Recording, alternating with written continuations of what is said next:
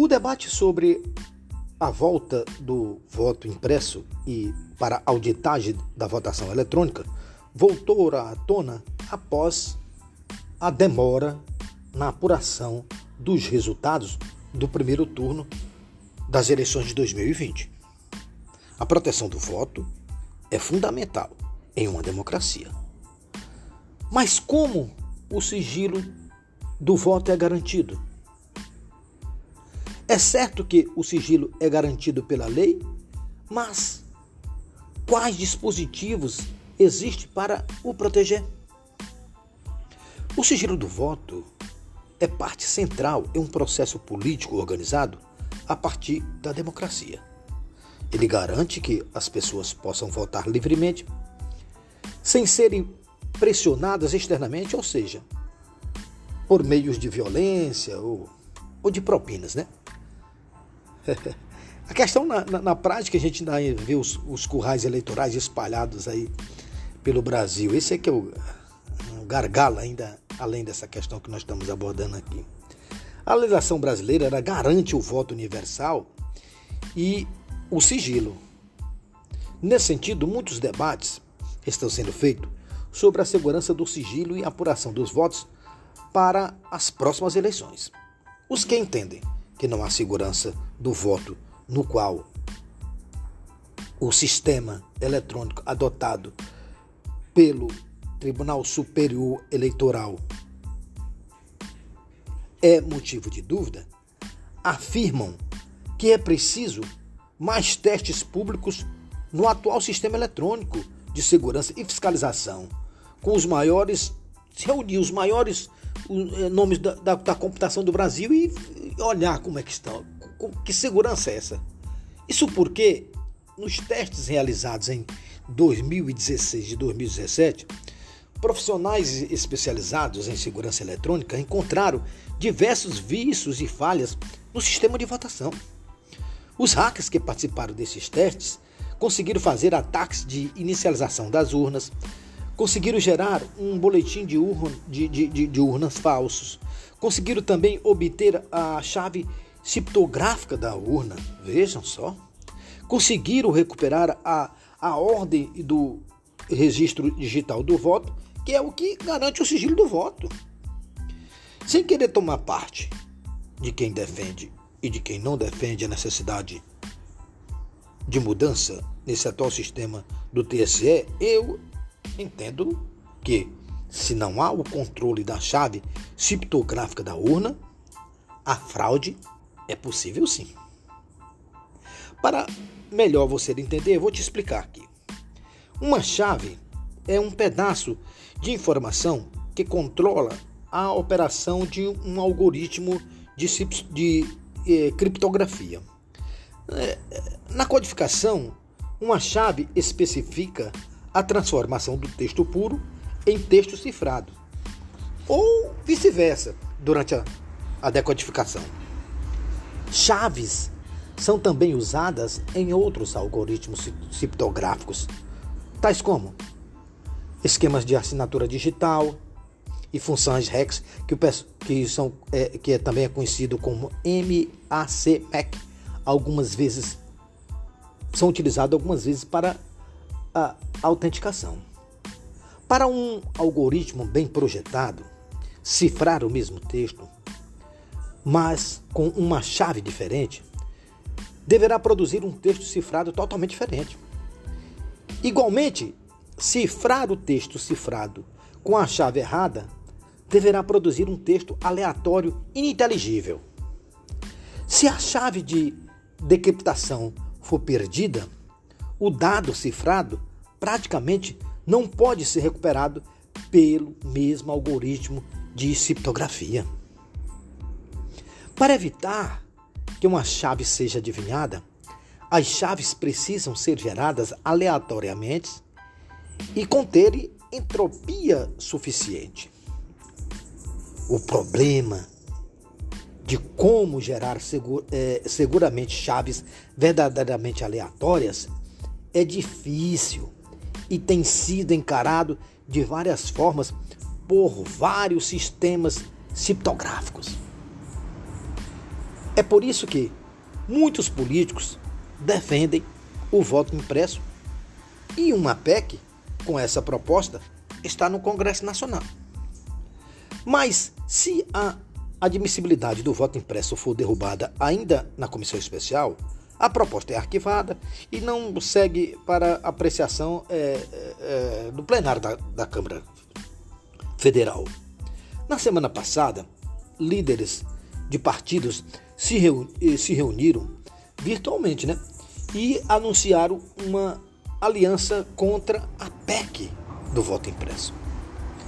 Na quarta-feira, dia 30 de junho de 2021, lideranças se reuniram com o ministro Alexandre de Moraes, do Supremo Tribunal Federal, tentando construir um acordo para evitar a judicialização dessa questão, desse caso. Moraes é quem vai substituir Luiz Roberto Barroso, atual presidente do Tribunal Superior Eleitoral, durante as eleições de, de 2022. Barroso é crítico da proposta e argumenta pela segurança e inviolabilidade das urnas eletrônicas, em uso no Brasil há mais de 20 anos.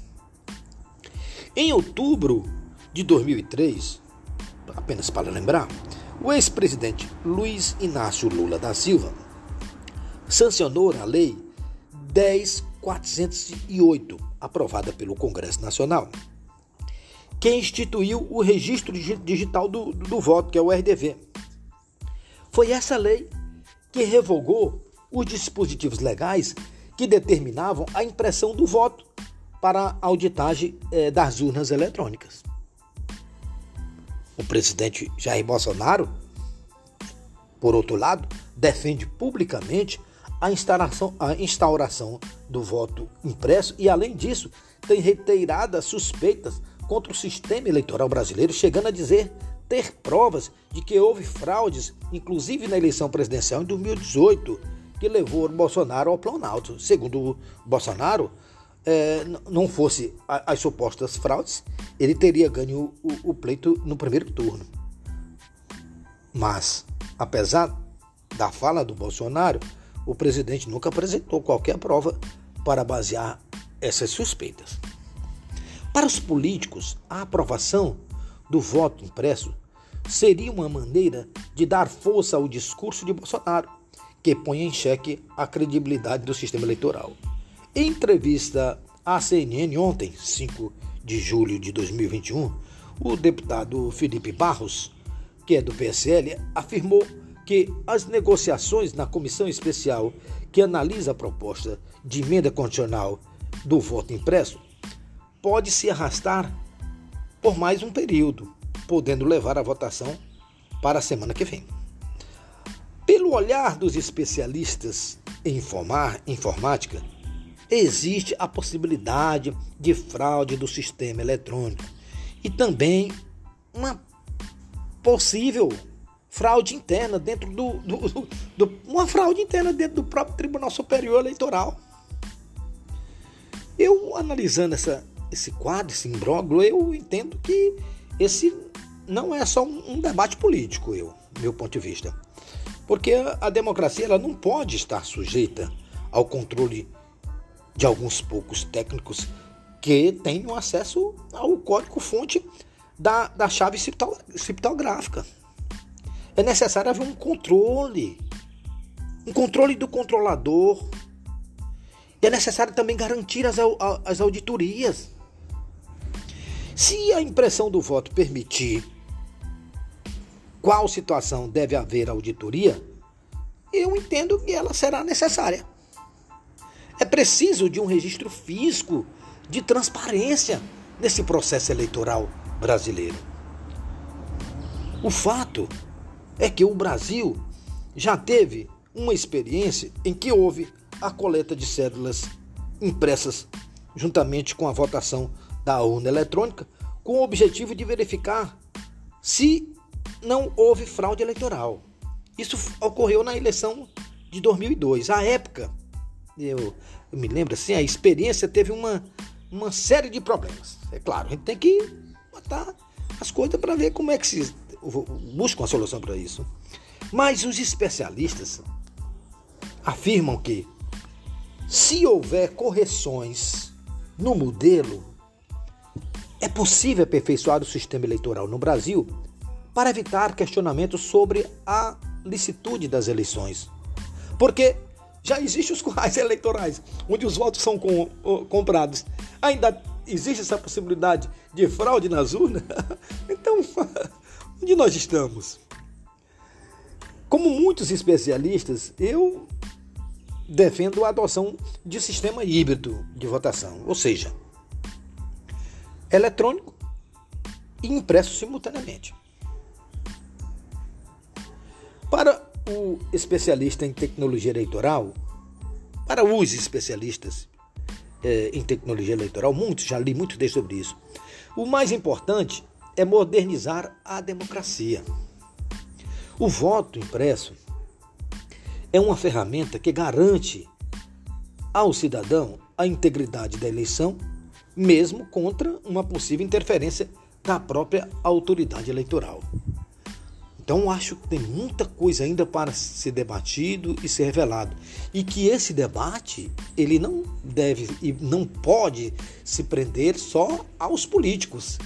Tem que juntar as grandes cabeças é, do mundo é, é, que entenda é, de informática do Brasil ou até internacional para se chegar a um ponto comum, a um, para saber como vamos organizar as eleições de 2022 sem essa possibilidade de fraude eleitoral.